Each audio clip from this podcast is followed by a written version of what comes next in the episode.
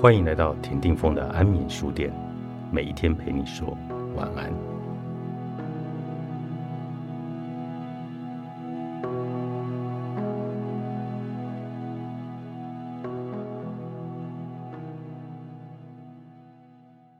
有能力观察自己的情绪，并且留意情绪的变化。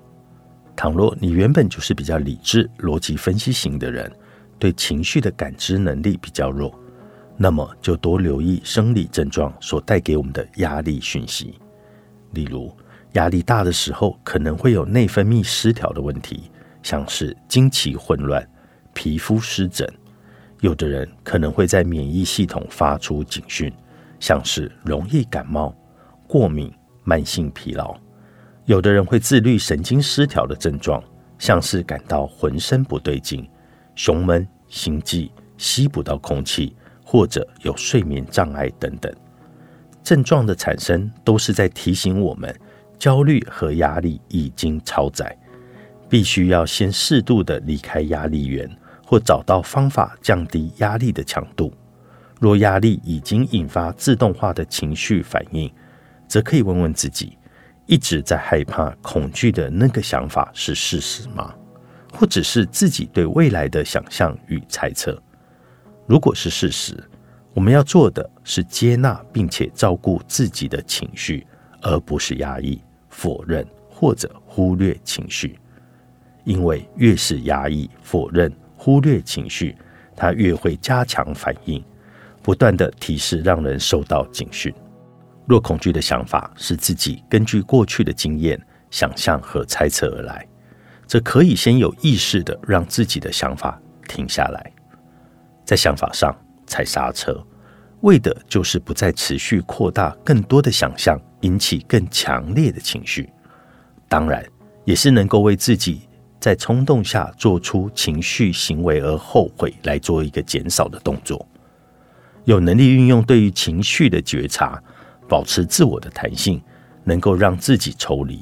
不掉入情绪的漩涡。以观察者的角度来观看自己在刺激事件下自动化的情绪历程。当越能够待在观察者的位置时，情绪越能被自己控制。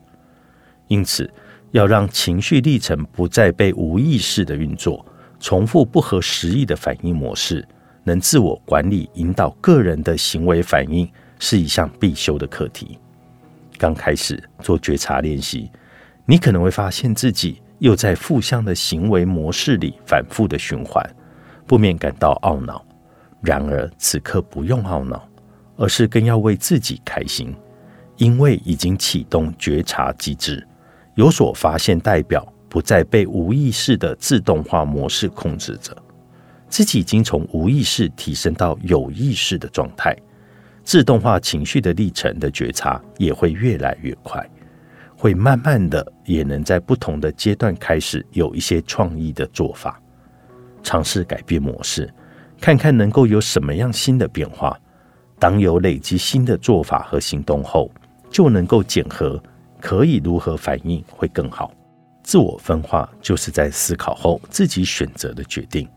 我们都要为自己的选择所产生的后果、代价以及情绪来负责。因此。即便是经过思考而有意识下的选择，与自动化反应的选择结果是一样的，但想过之后而有的行动与无意识的行动所产生的感受是不同的。有能力了解自己的情绪，并能观察自己的自动化反应，才有能力了解别人的情绪，并且知道在发生什么样的状况。学习心理学或担任教练工作的人都有相似的经验。自己有过类似的自我探索体验，不断在生活中来练习自我的分化，越能够理解迈向自我分化的过程。因此，不是先思考怎么样改变别人或如何帮助别人，而是先回家做功课，回到自身落实行动，才更可能知道别人会遇到什么样的阻碍和困难，也才能够理解别人可能会有什么样的反应和历程。在组织中也是如此的，传递情绪的人通常是组织中最能表达情感的人。因此，如果团队的领导者表现正向与积极，就能够把比较愉悦的氛围传递在组织当中。如果领导者容易投射负面的批判情绪，那么组织的氛围就会变成负向与对立。如此可以理解，人际间只要有互动，不论是家庭或组织，情绪间的相互感染，随时都是在发生的。有能力对自己与他人的情绪来做出觉察，并且观察自己内在自动化情绪的历程。同时，在关系互动中，也能观察个体与个体之间会发生出什么样的自动化情绪反应模式。关系管理，这都是一个思考并且采关系利益最大化的行动，而不是只考虑自身的利益。即使是以经营你好我也好的互动人际关系，